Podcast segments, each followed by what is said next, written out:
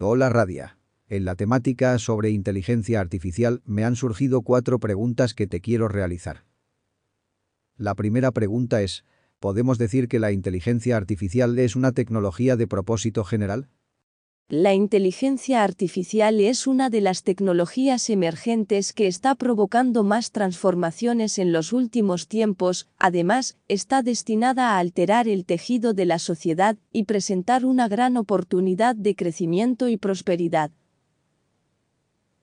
Esto nos lleva a que, hoy en día, la inteligencia artificial es una de las grandes claves para abordar muchos de los desafíos a los que se enfrenta nuestra sociedad, incluyendo la salud, el bienestar, el cambio climático, así como los retos expresados en los Objetivos de Desarrollo Sostenible de las Naciones Unidas, la inteligencia artificial tiene la capacidad de generar grandes beneficios en la sociedad, aunque en contrapartida también genera ciertos riesgos que deben ser gestionados correctamente. Necesitamos aplicar esta tecnología con un enfoque centrado en el ser humano, lo que nos impulsa a desarrollar y usar la inteligencia artificial como un medio para aumentar el bienestar social y colaborar en la lucha por la igualdad de oportunidades. ¿Cómo podemos entender la inteligencia artificial a través de siete ámbitos de aplicación? Quizás para no entrar en discusiones académicas sobre cómo definir la inteligencia artificial, es necesario entender que se trata de un concepto muy amplio. Por eso, nos puede resultar útil conocer algunos de los siete ámbitos donde se está aplicando la inteligencia artificial. En primer lugar, en la robótica, que es la ciencia que estudia el diseño y construcción de máquinas autónomas capaz de realizar tareas de forma inteligente, resolviendo problemas y adaptándose a los cambios que suceden en el entorno. En segundo lugar, en los sistemas expertos que acumulan el conocimiento existente en un ámbito concreto para aplicarlo a la toma de decisiones, empleando procesos de razonamiento lógico. Hoy en día disponemos de sistemas expertos que ayudan a tomar mejores decisiones en el ámbito clínico de la salud o en el transporte aéreo. En tercer lugar, en el procesamiento del lenguaje natural que se centra en las interacciones entre las computadoras y el lenguaje humano, es este uno de los ámbitos de trabajo más fructíferos de los últimos años y ha dado lugar a conocidos productos como Siri, Alexa o el asistente de Google. En cuarto lugar, en los denominados algoritmos genéticos, que se ocupan de simular realidades virtuales que evolucionan en función de un conjunto de reglas previamente definidas. Uno de los ejemplos más conocidos son los algoritmos genéticos que se emplean para encontrar la solución a un problema concreto simulando las leyes evolutivas básicas. En quinto lugar, en el denominado aprendizaje automático, que pretende generalizar comportamientos y encontrar patrones en función de los ejemplos proporcionados de antemano. Existen tres formas de afrontar un problema de aprendizaje automático, estas son, aprendizaje supervisado, aprendizaje no supervisado y el aprendizaje por refuerzo.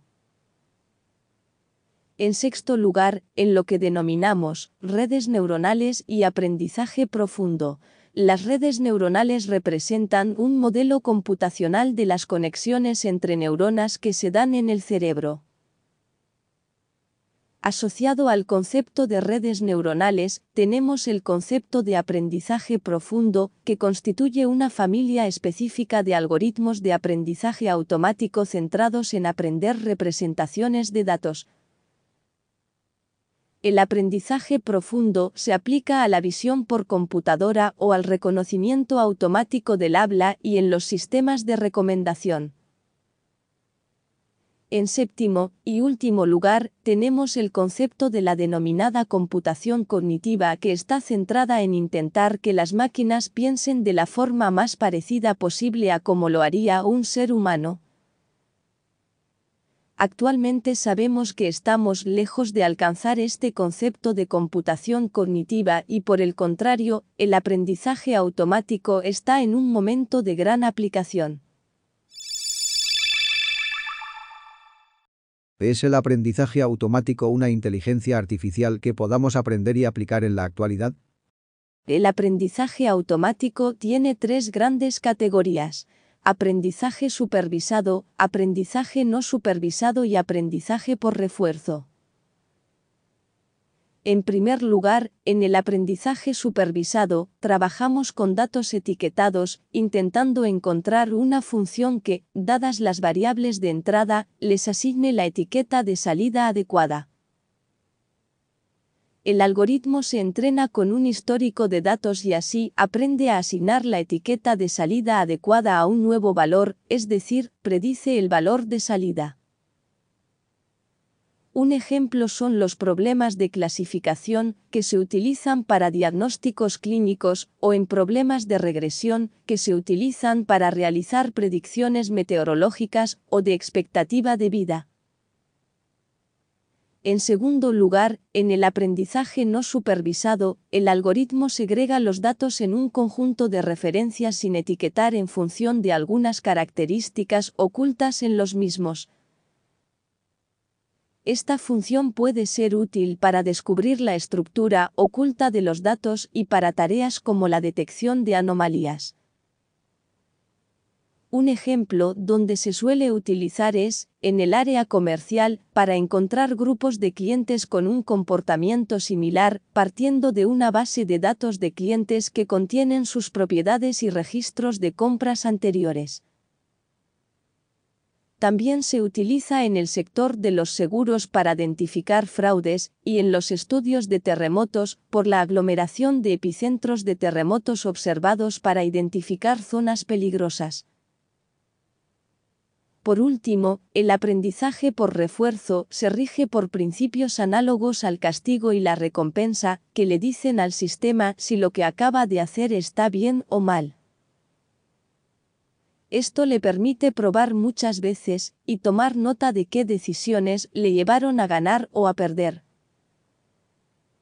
De esta forma, va descartando decisiones perdedoras hasta que su estrategia sea absolutamente perfecta y alcance el objetivo buscado.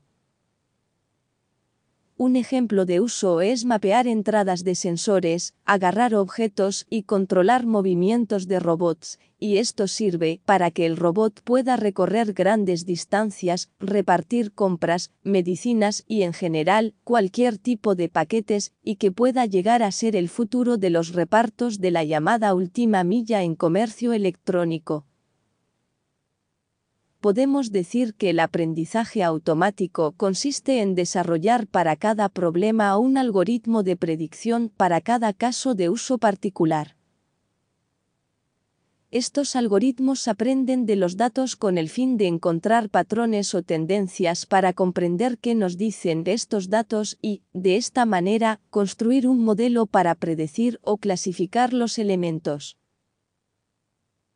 Actualmente existe un recurso que tenemos en abundancia, como es la gran cantidad de datos estructurados y no estructurados.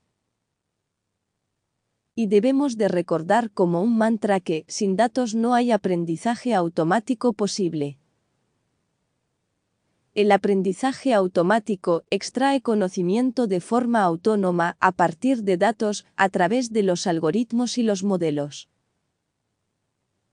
debemos de resaltar que uno de los grandes aspectos de los algoritmos de aprendizaje automático es la capacidad que tienen para adaptarse a situaciones que no eran conocidas con anterioridad.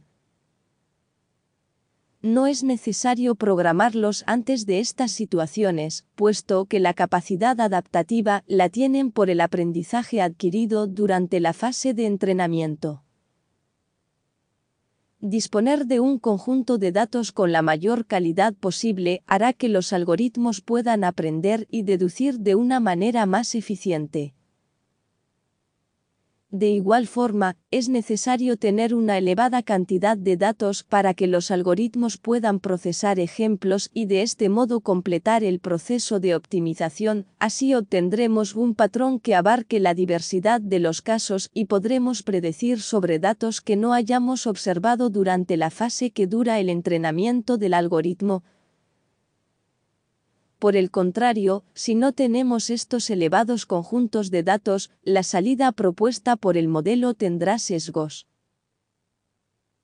Esto nos lleva a resaltar la técnica denominada como aprendizaje profundo por su alta capacidad de procesamiento, Aprendizaje profundo es como un subconjunto de aprendizaje automático, que a su vez es solo una parte de la inteligencia artificial, aunque actualmente es la más dinámica y la que está haciendo que la inteligencia artificial esté nuevamente en pleno auge.